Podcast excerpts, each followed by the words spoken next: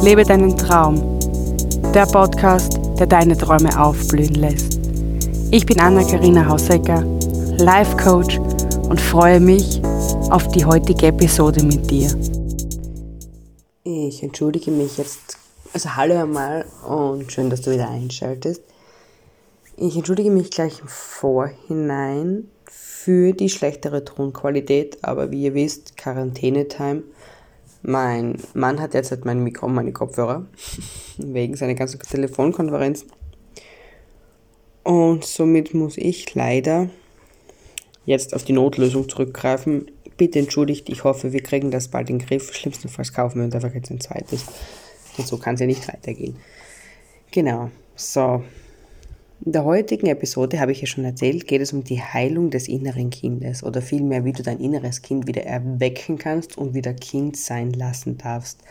Aber was ist das innere Kind?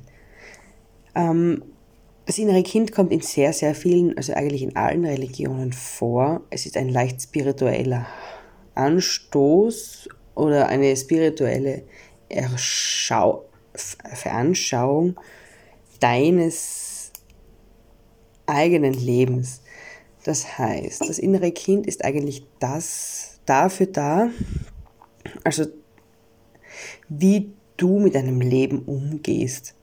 Kann man das so sagen? Ich denke schon. Auf jeden Fall ist das innere Kind ein Synonym dafür, dafür wie du deine Kindheit verbracht hast und dadurch, ähm, wie kann ich euch das jetzt am besten und am logischsten erklären? Also dadurch sind deine Probleme, die du heute hast als Erwachsenen, führen zumeist auf deine Kindheit zurück. Und die haben wieder was mit dem inneren Kind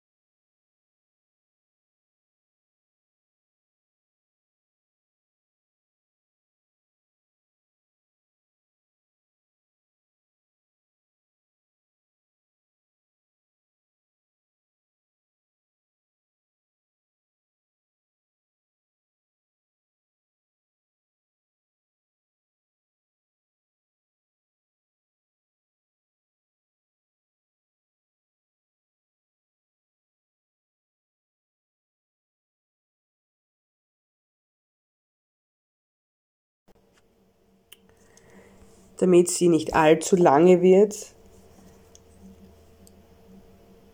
Und wünsch, also du kannst dich noch bis Ende April für ein kostenloses Beratungsgespräch anmelden.